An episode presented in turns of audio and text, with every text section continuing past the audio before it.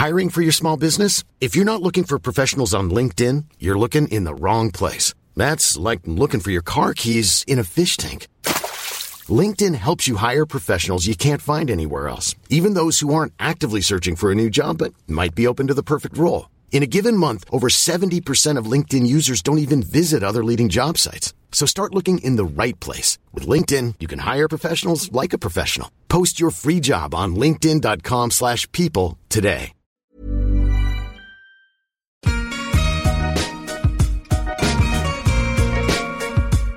Bonjour, je suis Laura Pouliken et vous souhaite la bienvenue sur L'Aléa, le podcast qui parle du risque.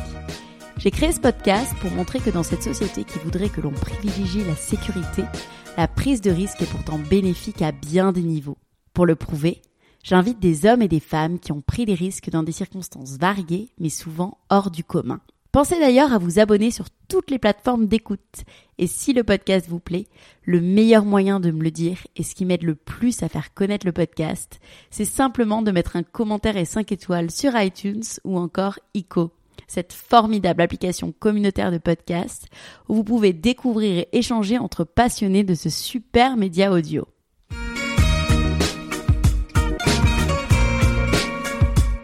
Aujourd'hui, j'ai la chance incroyable de recevoir sur le podcast Peggy Bouchet. Oser ne supprime pas les risques et les peurs, mais révèle plutôt notre force construite à la fois par nos expériences et par nos échecs.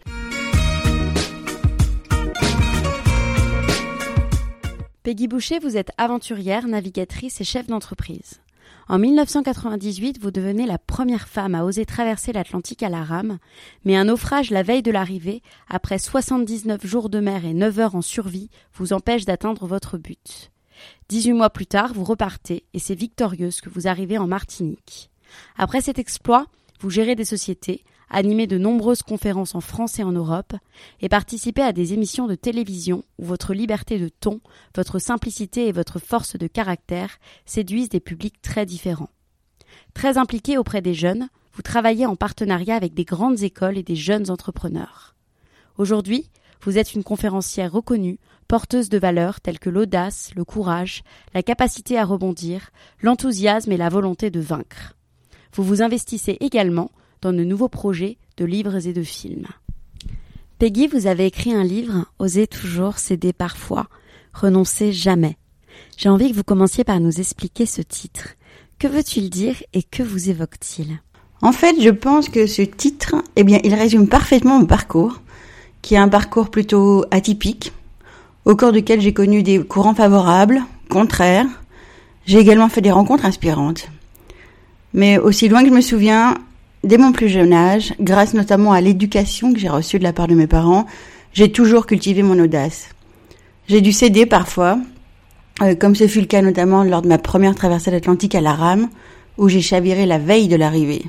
Après 79 jours de mer, 5500 km à bout de bras, et je suis restée pendant près de 9 heures à califourchon sur la coque de mon bateau retourné, à attendre les secours, dans une mer déchaînée, et j'ai été sauvée in extremis. Et 18 mois plus tard, parce que je suis quelqu'un de jusqu'au boutiste, déterminé, eh bien j'ai décidé de repartir. Et j'ai écrit alors cette phrase, oser toujours, céder parfois, renoncer jamais, juste au-dessus de ma petite cabine de 2 mètres carrés. Elle m'a accompagnée, elle m'a aussi aidé à tenir bon tout au long de cette seconde traversée de l'Atlantique jusqu'à ma ligne d'arrivée. Et aujourd'hui, pour moi, c'est à la fois cette phrase une ode à l'audace, aussi une ligne de conduite, mais surtout ben, un cap à tenir. Ce livre, du coup, pour vous en reparler, commence par une citation de Sénèque que vous expliquez avoir lu dans votre chambre d'enfant, qui dit Ce n'est pas parce que les choses sont difficiles que nous n'osons pas, mais parce que nous n'osons pas qu'elles sont difficiles. Quel genre de petite fille étiez-vous? En fait, cette phrase de Sénèque, je pense qu'elle a changé ma vie. Parce qu'à l'âge de 10 ans, mon papa me l'avait fixé juste au-dessus de mon petit bureau et j'ai compris grâce à cette citation que l'audace, eh bien, c'est la force motrice de notre existence, qu'on ne naît pas audacieux, mais qu'on le devient. Et j'étais une enfant euh, plutôt active, très curieuse, passionnée par une émission télé qui s'appelait La Carnet de l'aventure, et j'adorais m'évader notamment à travers les lectures de Jules Verne. J'étais à la fois euh, une enfant espiègle, infatigable, Ça, c'était aux grandes dames de mes parents. Et toujours avec euh, cette volonté farouche de développer ma capacité à tout faire toute seule. Que ce soit pour nager, skier, faire mes devoirs. Mais je pense en revanche que le sport m'a aidé à canaliser mon énergie.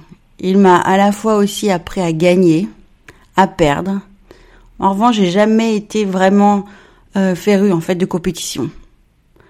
Donc euh, j'étais plutôt casse-cou, ça c'est évident. D'ailleurs j'étais toujours avec ma bande de copains.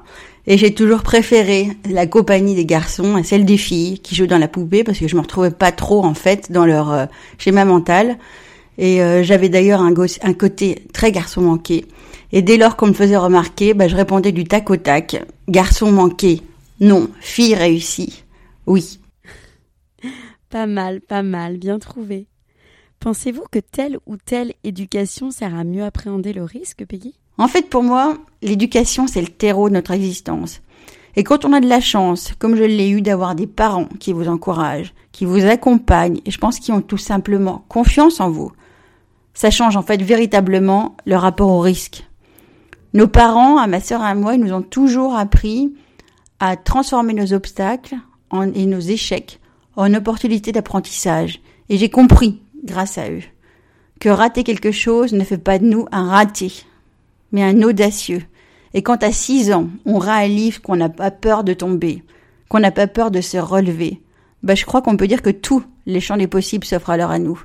La prise de risque, je pense qu'à d'une certaine façon, été encouragée dès mon enfance. Et tout au long de mon éducation, et ça je les en remercie, mes parents m'ont également appris à m'émerveiller devant un paysage, à me laisser cueillir par l'émotion, que ce soit d'une lumière, d'un coucher de soleil, à profiter en fait pleinement de l'environnement.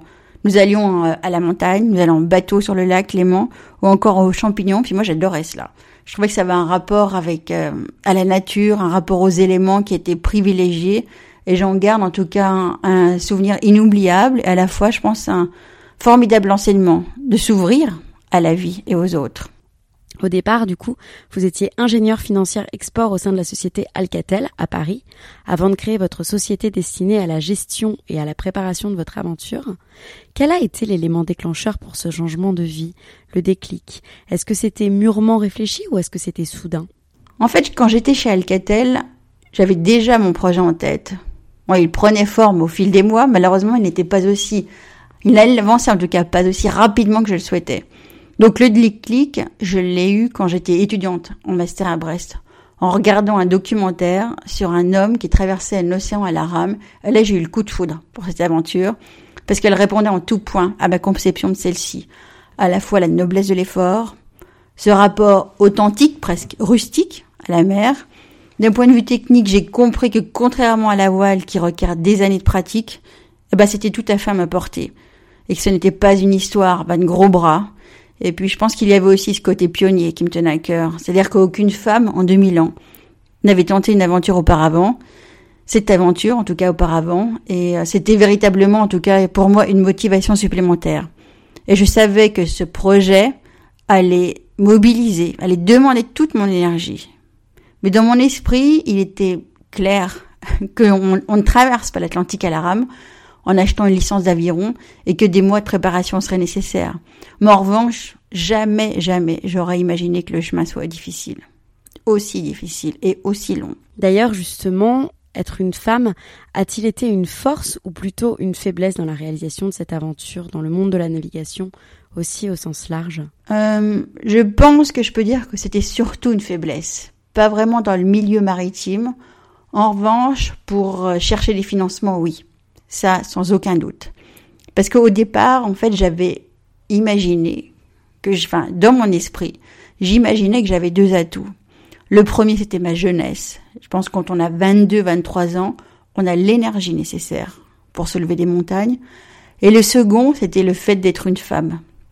En fait, le fait qu'aucune femme au monde n'ait alors tenté une telle aventure en termes de communication, de marketing, il me semblait que ça pouvait jouer en ma faveur.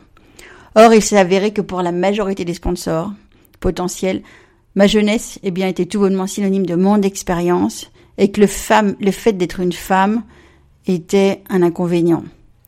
Et on tentait de me faire comprendre que j'avais des bras à soulever des cotons-tiges. En 1998, vous devenez la première femme à avoir traversé l'océan Atlantique à la rame. Bel exploit. Comment s'y prépare-t-on? En fait, je pense que pour se préparer, on essaye de réunir le maximum d'informations sur le sujet. Donc, faut savoir faire preuve à la fois de curiosité, mais aussi d'humilité. Ne pas avoir peur de poser des questions, de demander des conseils. Et je m'étais littéralement immergée dans la lecture d'ouvrages, de navigateurs, d'aventuriers. En plus, à la même époque, Florence Artaud est arrivée en tête de la route du Rhum, donc une première en tout cas pour une femme. Et j'ai fait la connaissance d'Olivier de Kersauzon qui était en plein préparatif du trophée Jules Verne, le tour du monde en moins de 92, moins de 80 jours. Et c'est vrai que par la suite, bah, il est devenu mon mentor. Et euh, faut savoir, c'est qu'à la base, bah, je n'avais aucune connaissance maritime. Je suis née à Évian, j'ai grandi là-bas, sur les bords de la Clément, et rien ne me prédestinait à me lancer dans une aventure comme celle-ci. Donc j'ai commencé à naviguer sur des bateaux écoles, ça s'appelle les caravelles, quand j'étais étudiante à l'université de Plymouth en Angleterre. Et c'est vrai que pour cette aventure, il a fallu tout apprendre en un temps record. À la fois un stage météo, passer son certificat de radiotéléphonie, poncer, apprendre à faire une soudure, s'exprimer en public, prendre des décisions quant au choix de route du bateau, du chantier naval, du préparateur. En fait, ça a été une succession en tout cas de, de données qu'il a fallu emmagasiner. Je devais passer en un temps record de l'idée à la réalisation. Donc tout ça en quelques mois. Donc et en plus la phase de recherche de financement qui a été particulièrement difficile parce qu'elle m'a demandé tellement d'efforts et de sacrifices que, je peux dire que j'ai véritablement détesté cette période. je l'ai haï. J'ai dû démissionner de mon poste d'ingénieur financier pour effectuer une traversée de l'Atlantique à la voile en équipage pour pallier en fait à mon manque d'expérience de la haute mer. Et à peine à bord, le skipper, dès le premier jour, m'a fait remarquer clairement que je n'avais ni le physique, ni l'expérience, ni le mental pour mener à bien un tel projet. En fait, ça m'a, j'ai dû encaisser là, cette remarque. Je me suis tue, ce qui n'est guère dans mes habitudes. Je me suis tue parce que j'étais à bord pour une chose. Apprendre, observer et apprendre une fois aux Açores, par contre, je peux vous assurer que cette expérience m'a conforté dans mon idée de partir en solitaire. Donc cette période en tout cas a été un véritable test de motivation pour la suite. J'ai eu beaucoup de moments de découragement et à mon retour de, de ces transats à la voile en équipage, eh bien mes économies fondaient comme neige au soleil. Je n'avais ni les moyens de payer ma note de téléphone, ni les moyens en fait de me déplacer à, à Paris pour de nouveaux rendez-vous depuis Brest. Donc j'étais trop fière pour demander quoi que ce soit à mes parents. Donc j'ai dû envoyer des CV. J'ai été recrutée par 3M à Paris en tant que responsable logistique où je manageais une équipe de 9 personnes. Et mi-décembre, eh bien ma patience et ma persévérance ont enfin payé. Donc une marque de montre a accepté de financer mon aventure. Et début janvier, ben je démissionne de chez 3M pour créer ma société. J'avais 24 ans et là, bah voilà, on est sur le départ après ces deux années de préparation. Et pourquoi l'océan Atlantique en particulier? En fait, à maintes reprises, on m'a fait remarquer qu'il serait plus prudent, plus raisonnable, je détestais ces mots, de me contenter de la Méditerranée. Et je trouvais ces remarques presque désobligeantes. Parce que pour moi, l'Atlantique se présentait en fait comme une évidence. J'ai toujours appris, grâce notamment à, je pense à mon éducation, à voir grand, à donner de l'ambition à mes rêves, et dans mon esprit, seul un rêve aussi grand était capable de mobiliser une telle énergie. Donc mon raisonnement, il était somme toute assez simple. Pourquoi m'interdire un projet à la hauteur de mes aspirations, dans la mesure où j'avais l'énergie nécessaire pour mener à bien cette aventure et je me demandais aussi en préparant cette interview, pourquoi avoir décidé de partir seul À quel moment on se dit je vais partir seule? En fait, j'avais au départ imaginé partir avec un équipier. Parce que ça me rassurait. C'est-à-dire qu'en cas d'imprévu ou de danger, de savoir que je pouvais compter sur lui. Et puis par ailleurs, j'avais aussi mon manque d'expérience de la haute mer qui me réfrénait. Et c'est vrai que j'avais longuement échangé à ce sujet avec Olivier de Kersauzon. Il m'a conseillé en fait vivement de, partir en solitaire, en insistant sur le fait qu'une aventure comme celle-ci était très personnelle, presque intime, et qu'elle relevait davantage en fait du voyage initiatique que du challenge sportif. Et par ailleurs, une traversée en double exigerait, nécessiter un planning. La vie à bord serait encore plus spartiate, déjà que c'était très dur. et que faire aussi, c'était ma grande question, si mon équipier avait envie d'abandonner. Donc le jeter par-dessus bord, je pense que ça aurait fait un petit peu désordre, ça aurait été très mal perçu. On part à deux, j'arrive seule. Parce que pour ma part, euh, dans ma tête, je n'avais aucun doute sur ma capacité à atteindre mon objectif. Donc, dans la mesure où cette aventure avait déjà son autre contrainte, pour moi, ça me semblait pas la peine, la peine en fait d'en rajouter. Et en réfléchissant, tout semblait évident. J'ai opté donc pour le solitaire. Et c'est vrai qu'à l'époque, personne ne croyait en moi. Personne sauf Olivier. Et je me suis dit alors si un marin avec une telle expérience croit en ma capacité à mener à bien cette aventure, en fait je n'ai aucun doute à avoir. Donc je lui ai fait confiance et surtout je me suis fait confiance et j'ai osé. Ensuite j'ai mes parents, ma famille qui ont été aussi, euh, elles sont toujours d'ailleurs, un indéfectible soutien. Vous dites dans une interview, et d'ailleurs je partage votre avis et je veux vraiment m'y essayer de plus en plus, que c'est très important de savoir être seul aujourd'hui. Pourquoi à votre avis? En fait, moi, j'ai toujours apprécié la solitude. Donc, euh, cela, ça m'empêche pas en fait d'apprécier d'être entouré de mes amis, de mes proches, mais j'ai besoin en fait de cet tête-à-tête avec moi pour me retrouver. Donc, la solitude et l'introspection, je les vois comme des paramètres qui sont nécessaires pour progresser sur euh, son chemin de vie, pour se poser, pour euh, réfléchir à ses besoins, à ses aspirations, je pense qu'à apprendre à être seul, c'est avant tout s'offrir des moments où l'on part à la découverte de sa véritable nature, où aussi on développe sa singularité, on apprend à se connaître, on apprend à identifier ses points forts, ses points faibles, ses freins, ses motivations. Et je pense qu'avant tout, cet exercice permet une meilleure connaissance de soi. Et un moment de solitude, je le perçois davantage comme un, moment qui nous nourrit, qui quelque chose de positif, qui nous permet de réfléchir à l'essentiel, sans le tourbillon du quotidien. C'est vrai que je comprends, c'est que parfois la solitude bah, peut effrayer. Et pour l'apprivoiser, bah, il faut d'abord accepter de la côtoyer. Et euh, on ne peut apprivoiser malheureusement ce que l'on fuit, c'est-à-dire que plus on va la repousser, bah, plus on va la redouter. Et n'oublions pas que c'est en osant se jeter à l'eau bah, que l'on apprend à nager. De fait, c'est aussi en expérimentant la solitude que l'on va apprendre à cohabiter avec elle au quotidien. Aujourd'hui, dans notre société, beaucoup n'osent pas prendre des risques par peur justement de l'inconnu, de sortir de sa zone de confort. Comment vous, vous avez géré l'incertitude?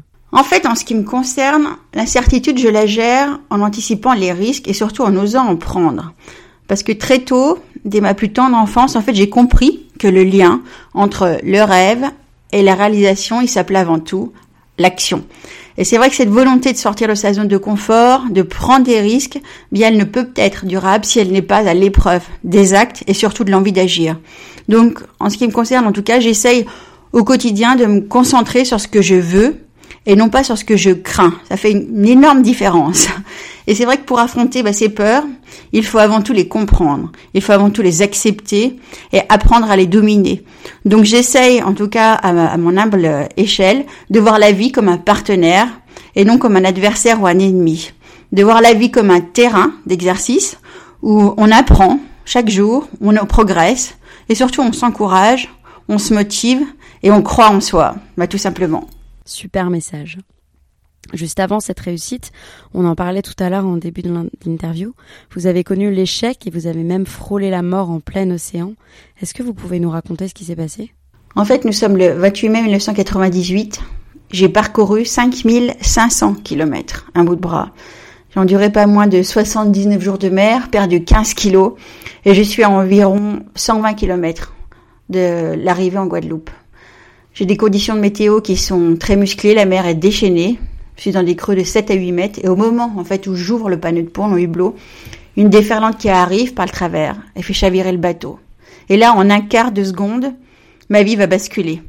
Tout se passe très vite, donc le bateau va être à l'envers, ma ligne de vie et mon harnais sont bloqués et je ne peux pas remonter à la surface pour prendre ma respiration.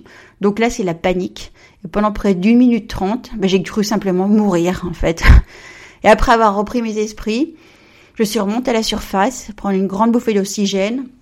Et là, ben, triste constat. Le bateau était à l'envers. L'eau s'était infiltrée à l'intérieur.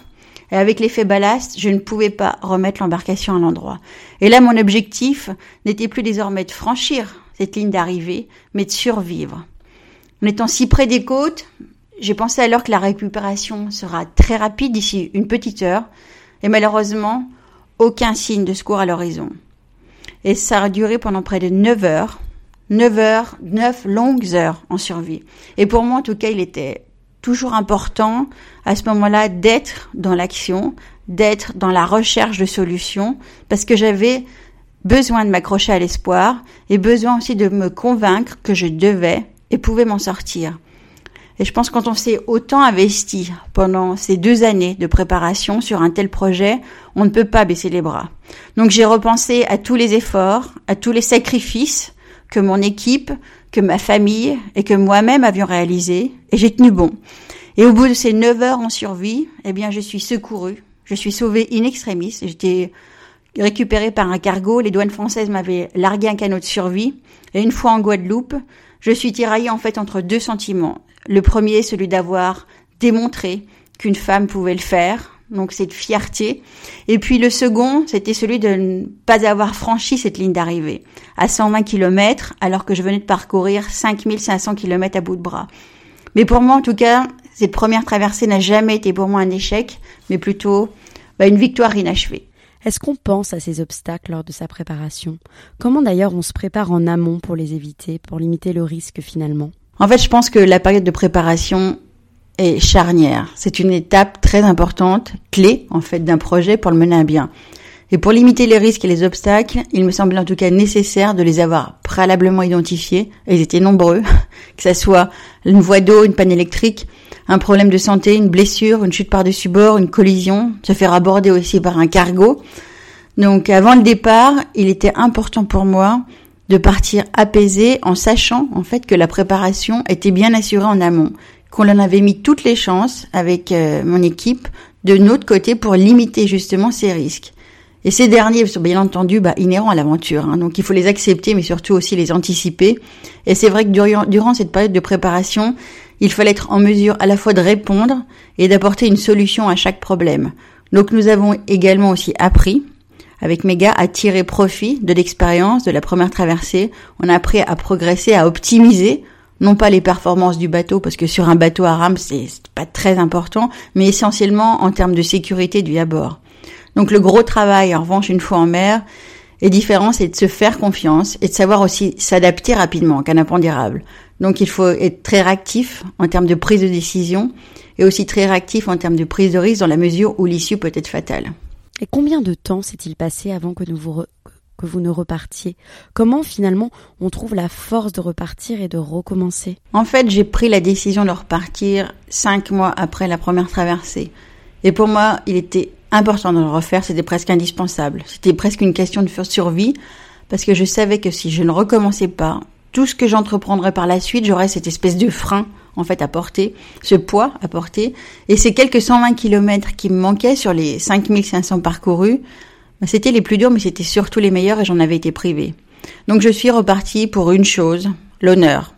L'honneur d'aller au bout de ce que j'avais entrepris quelques mois plus tôt, et je savais que j'en étais capable, tout en sachant aussi en parallèle exactement ce qui m'attendait. C'était ça, je pense, le plus difficile à gérer.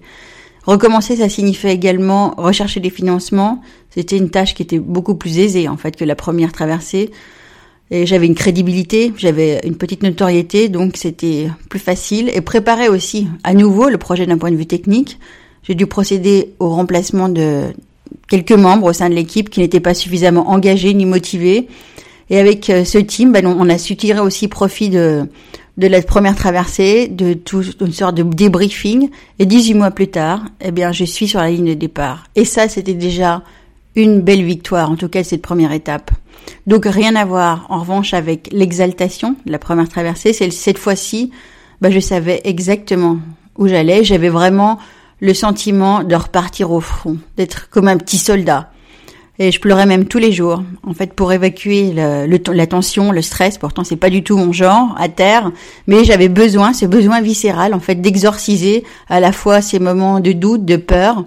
Je chantais même parfois à tue-tête. Dieu merci, les poissons ne m'en ont pas voulu. mais en tout cas, c'était important pour moi d'aller au bout de cette aventure. Et je pense que quand on va au bout des choses, ben, on se sent alors ben, apaisé, serein, et puis apte à passer à autre chose. Je ne suis pas la seule à le penser, mais votre capacité à oser à prendre des risques est hors norme, hors du commun. Aujourd'hui, après avoir été entrepreneur et première femme au monde à traverser l'Atlantique à la rame, vous êtes devenue conférencière.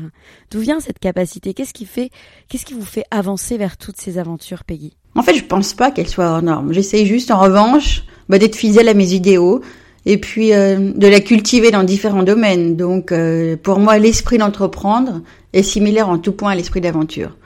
Nous partageons les mêmes valeurs, que ce soit l'audace, le courage, la pugnacité, la prise de risque, l'écoute, la curiosité, la gestion des obstacles. Pour ma part, c'est vrai que j'ai de l'énergie à revendre, de l'enthousiasme, de la motivation, de la volonté, et je pense qu'on peut réaliser beaucoup de choses grâce à tout cela. Donc j'éprouve tout le temps ce besoin de m'engager, de m'investir, et c'est vrai que j'aime énormément animer des conférences et cette notion de partage m'affectionne en tout cas particulièrement puisque lors de mes interventions, en tout cas, je place l'humain au cœur de tout. Nous parlons même aujourd'hui de managers bienveillants, donc qui soient en mesure d'accompagner leur équipe, de les soutenir, à la fois aussi de favoriser la prise d'initiative, mais aussi de leur inculquer le droit à l'erreur, d'instaurer un climat de confiance et aussi de faire preuve de reconnaissance. Donc c'est autant de qualités nécessaires à la fois à la croissance et à l'adaptabilité de la société de demain. En tout cas, ces expériences partagées permettent aussi d'encourager tout à chacun à traverser bah, son Atlantique. Aujourd'hui, je trouve très intéressant, vous utilisez la mer et l'aventure et votre parcours comme métaphore pour aider les autres à relever leurs défis quotidiens et à mieux cohabiter avec eux-mêmes. Vous dites dans une interview, dans ce climat morose, il est important de ne pas se contenter d'exister mais de vivre, d'être acteur, explorateur de sa vie. Là où il y a une volonté, il y a un chemin, à chacun son Atlantique. Qu'avez-vous appris de la brutalité de l'océan que vous pouvez maintenant transmettre aux autres? En fait, je pense que tout comme l'océan, bah, la vie est brutale. Le quotidien est brutal. Et je pense que il est important de pouvoir s'adapter. Bien sûr, nous ne sommes pas responsables de ce que la vie nous fait subir, de ces tempêtes. En revanche, nous sommes pleinement responsables de notre manière d'agir et de réagir. Il faut pas oublier, comme je l'ai dit tout à l'heure, que la distance du projet à la réalisation, eh bien, ça s'appelle l'action. Et à terre comme en mer, bah, quand on ne peut pas changer la direction du vent, eh bien, apprenons à régler nos voiles. Et nous oublions trop souvent que l'imprévu, que les vents et les courants contraires peuvent aussi stimuler notre créativité et notre ressource. Donc le pire n'est pas de rater, mais c'était surtout de ne rien essayer. Et pas plus tard qu'hier, j'ai regardé un documentaire scientifique et je me suis en fait rendu compte que dans notre système immunitaire, une bactérie stimule la fabrication d'anticorps pour nous protéger. Pourquoi il n'en serait pas de même pour les événements quotidiens? Voilà. Totalement.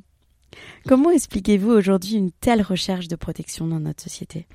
En fait, je pense que la société est devenue terriblement anxiogène et qu'on évolue au quotidien dans la culture de la peur. On redoute de perdre le contrôle par crainte de devoir affronter l'inconnu et l'imprudence est institutionnalisée malheureusement au nom du principe de précaution. Donc en sortir déclenche forcément un, un sentiment d'insécurité et de peur de l'inconnu. Et en parallèle, nous avons les ventes de livres de développement personnel qui n'ont jamais été aussi élevées, aussi prolifiques, parce que nous avons tout bonnement besoin de comprendre, besoin de trouver des solutions à nos problèmes, besoin d'avoir un cap et de mettre notre énergie au service d'un projet, d'un objectif. Et pour cela, bah, il faut oser sortir de sa zone de confort. Et ces peurs de quotidien, malheureusement, sont invalidantes. Elles nous freinent pour agir, pour être soi, et affronter sa peur, bah malheureusement, et heureusement aussi, c'est souvent la première condition pour changer. Donc nous devons apprendre à renoncer à la perfection pour oser se lancer. Qu'enseignez-vous dans vos conférences justement sur la capacité à oser prendre des risques? Quel message souhaitez-vous faire passer? Euh, Je crois que je peux dire que je préfère le mot partager à celui d'enseigner. Parce qu'il faut savoir qu'en face de moi, la plupart du temps, j'ai des chefs d'entreprise, j'ai des managers qui ont pour leur part une expérience riche. Donc, je me positionne jamais en donneuse de leçons, ni même mon professeur, parce que j'ai pas en tout cas cette euh, prétention-là. Donc, je partage avec eux le fait qu'oser n'enlève pas les obstacles, oser ne supprime pas les risques et les peurs, mais révèle plutôt notre force construite à la fois par nos expériences et par nos échecs. Donc j'essaye de transmettre qu'oser ou agir n'est pas juste une action ponctuelle, une action isolée, mais au contraire que c'est davantage une gymnastique d'esprit, une sorte de muscle en fait, qui est à la fois capable d'amener du changement, de déclencher aussi et de saisir de nouvelles opportunités. Et plus ce muscle, donc plus cette audace est sollicité, eh bien plus il va se renforcer.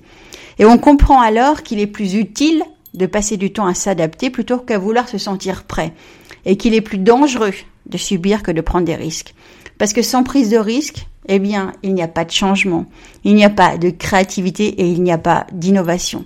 Et lors de ces interventions, ces conférences, eh bien, le public constate qu'il faut oser chercher au fond de soi ce qui nous correspond vraiment. Cette quête, à la fois peut-être mêlée de doutes, évidemment de peur, mais je crois qu'elle doit être animée avant tout par une chose, l'envie. Je vous ai connu par un post sur LinkedIn que mon mari m'a envoyé, qui s'appelle Portrait de l'aventurier, et l'une des caractéristiques de ce portrait est se projeter en permanence en vainqueur. Ça me fait penser à l'exercice de développement personnel proposé par Anne Cazobon, que je vais recevoir très prochainement dans le podcast, qui propose, elle, d'écrire sa propre nécrologie pour visualiser ses objectifs. Elle explique que se projeter dans le futur peut avoir une incidence sur le présent. Quelle est votre idée par rapport à ça? Quels exercices pratiques et concrets proposez-vous vous pour se projeter en vainqueur? En fait, ce portrait, je l'ai écrit peu de temps après ma seconde traversée pour les besoins d'une conférence. Et c'est vrai qu'il est aisément applicable dans notre quotidien et à tous. Mais il met surtout aussi en évidence que tout à chacun peut être un aventurier de sa vie. Et pour répondre à votre question, donc en lien avec Anne Cazobon, en tant qu'amoureuse de la vie, pour moi, il me serait bien difficile d'écrire ma nécrologie, parce que la vie évolue sans cesse. Elle est faite à la fois de rencontres, de surprises, de créativité, d'inspiration, de projets, et c'est vrai que j'ai plutôt l'habitude de me projeter davantage en l'instant présent qu'à ma mort. Donc après, c'est chacun sa méthode. Hein.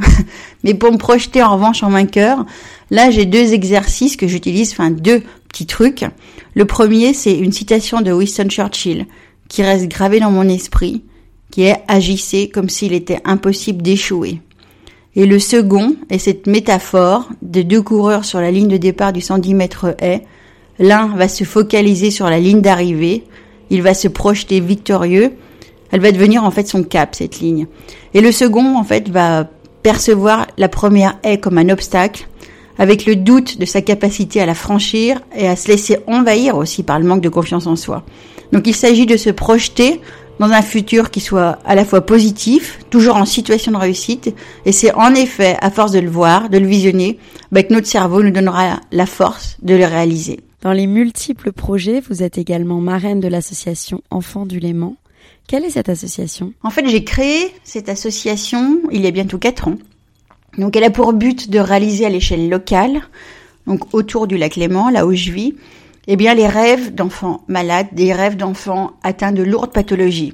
Donc, c'est peut-être aussi bien une journée avec des pompiers, comme ce fut le cas récemment avec la petite Maëlie, une sortie sur le lac Léman avec un pêcheur professionnel, comme on avait fait avec euh, la jeune Anna, une balade en chien de traîneau avec Lucas, c'était aussi un vol en hélicoptère avec Elliot au-dessus du Mont Blanc.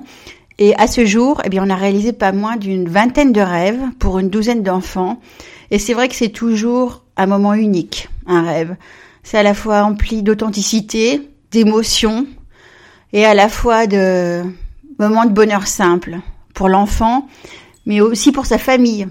Et je suis en fait très admirative de ces enfants, très admirative de leur combativité, de leur courage et aussi de leur dignité. Parce qu'ils ont des traitements qui sont extrêmement lourds, qui les affaiblissent, mais ils ont toujours une énergie incroyable, une pêche d'enfer.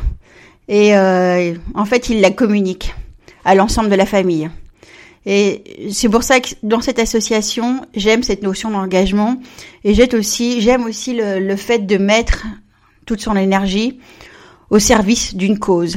Et sans aucune euh, prétention, avec beaucoup d'humilité, je peux dire aussi ben, que je suis fière de notre petite association. Je suis fière de nos bénévoles, parce que je pense qu'à notre humble échelle, eh bien, nous offrons une trêve contre la maladie à ces courageux enfants, à leurs familles, puisque chaque rêve offre à tout le monde une merveilleuse leçon de vie. Et les enfants, on réalise qu'ils n'ont pas besoin d'aller à l'autre bout de la planète pour s'émerveiller pour rêver, mais ils nous apprennent à vivre davantage l'instant présent et à savourer chaque instant de bonheur. Et ça, ça vaut tous les discours. Donc si vous voulez nous suivre, on est sur Facebook. C'est euh, la page Association Enfants du Léman. Une question maintenant par rapport aux parents. Que leur diriez-vous à ceux qui nous écoutent pour encourager leurs enfants à oser être eux-mêmes dans cette société et à prendre des risques? Euh, En fait, j'ai le sentiment que dans notre culture francophone, malheureusement, dès notre plus jeune âge, eh bien, on nous enseigne que notre parcours doit être parfait, qu'il doit être linéaire, qu'on doit éviter à la fois les erreurs, les obstacles, les dangers. Alors, est-ce que c'est à cause de notre euh, célèbre principe de précaution en France? Je ne sais pas. Moi, en tout cas, il me paraît important, c'est d'habituer les enfants à ne pas craindre l'échec. Parce que trop souvent, cette peur de l'échec, eh bien, elle va induire une anxiété qui va nuire à la faculté d'apprentissage. Et j'ai eu de la chance, c'est euh, que mes parents nous ont toujours enseigné à ma sœur et à moi, eh bien que se tromper c'est apprendre, et qu'il est pratiquement impossible de progresser si l'on ne commence pas par échouer. Donc plus on va connaître l'échec tôt, plus il sera accepté par la suite. Et par pitié, sincèrement, cessons de faire croire aux enfants que rater quelque chose va faire d'eux un raté. Au contraire, je pense que ça va faire d'eux des audacieux. Donc il me semble indispensable, c'est que dès le plus jeune âge, d'encourager la curiosité, parce qu'elle va permettre une meilleure connaissance de soi, elle va permettre aussi une meilleure connaissance des autres, et il semble aussi indispensable d'adopter une attitude et un vocabulaire positif dans l'éducation des enfants au quotidien. Et pour finir, je pense que dernier peut-être conseil, c'est de d'essayer de promouvoir dès l'enfance, pardon, l'esprit d'entreprendre au travers de la culture de projet. Parce que c'est l'occasion pour ces jeunes de découvrir, de développer une certaine autonomie, le sens de la responsabilité, le sens de l'initiative, la créativité et je pense aussi la confiance en soi. Avoir un projet, ça va avant tout favoriser le travail de groupe, ça va favoriser aussi la prise de parole devant euh, leurs copains de classe, L'objectif, ce sera évidemment pas de les transformer à tout prendre entrepreneurs. Peut-être qu'ils le deviendront ou pas par la suite. Le but n'est pas là. Mais ces jeunes, en tout cas, auront appris à écouter, ils auront appris à développer des idées ensemble et à exercer aussi un certain esprit critique et à savoir faire face aux obstacles quand ils vont se dresser devant eux. Donc à l'aube, en tout cas, d'une société en pleine mutation, à l'heure de l'intelligence artificielle, les enfants doivent être plus que jamais en mesure de s'adapter et d'oser, évidemment. Quels sont vos prochains défis personnels et professionnels, Peggy, aujourd'hui? Alors, le prochain défi, ça sera un livre et un film. Il en revanche trop tôt pour que je vous donne davantage de détails, mais je ne vous manquerai pas en tout cas de vous tenir informé. On va finir par des questions maintenant d'ordre plus général où il faut un petit peu répondre du tac au tac sans trop réfléchir. Quelle est votre plus grande peur, Peggy?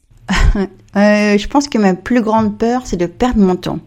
Parce que pour être passé très près de la mort, j'ai pu véritablement apprécier cette notion de temps et à la fois la fragilité de la vie. Et j'ai compris que la vie, avant tout, est un cadeau, à nous de l'honorer, à nous de ne pas la gaspiller. Et je pense qu'aujourd'hui, je peux dire que j'en mesure pleinement la valeur au quotidien. Et le temps que l'on consacre aux autres, aux personnes qui nous sont chères, mais également à soi, est extrêmement précieux et qu'il n'est pas renouvelable. Et souvent, je relis une citation, parce que vous savez que j'aime beaucoup les citations, et euh, celle-ci particulièrement sur le temps, d'une citation de Nehru, le temps n'est pas mesuré par le nombre d'années passées, mais par ce que l'on fait, ce que l'on ressent et ce que l'on réalise. Vous partagez beaucoup de maximes sur votre profil LinkedIn, si vous ne deviez n'en garder qu'une. C'est vrai qu'on me fait souvent la remarque par rapport au sujet des citations. En fait, j'ai toujours beaucoup apprécié. Elles m'ont accompagné tout au long de ma vie sur des thématiques différentes, à des instants aussi importants de mon existence. Donc si je devais n'en garder qu'une, ce serait sans hésitation celle de Sénèque. Ce n'est pas parce que les choses sont difficiles que nous n'osons pas, mais parce que nous n'osons pas qu'elles sont difficiles.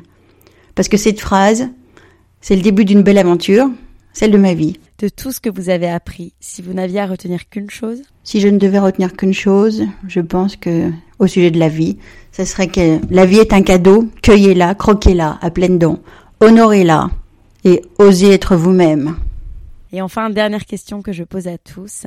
Quelle est votre définition du risque et quels sont selon vous les risques nécessaires pour vivre pleinement? En fait, pour moi, la définition du risque et de la prise de risque est simple et elle tient en un mot.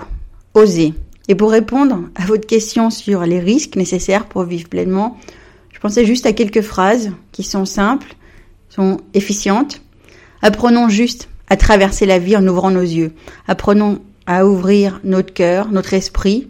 Croyons en nous, croyons aussi en nos capacités à changer, tout en acceptant et en provoquant ces détours. Essayons de créer des opportunités tous les jours, essayons de les saisir tout en acceptant aussi cette notion d'imprévu Et n'attendons pas l'assentiment de tous pour réaliser quelque chose. N'ayons pas peur de l'échec pour recommencer et ne craignons pas le regard des autres. Alors faites-vous confiance. Et maintenant, à vous de traverser votre Atlantique.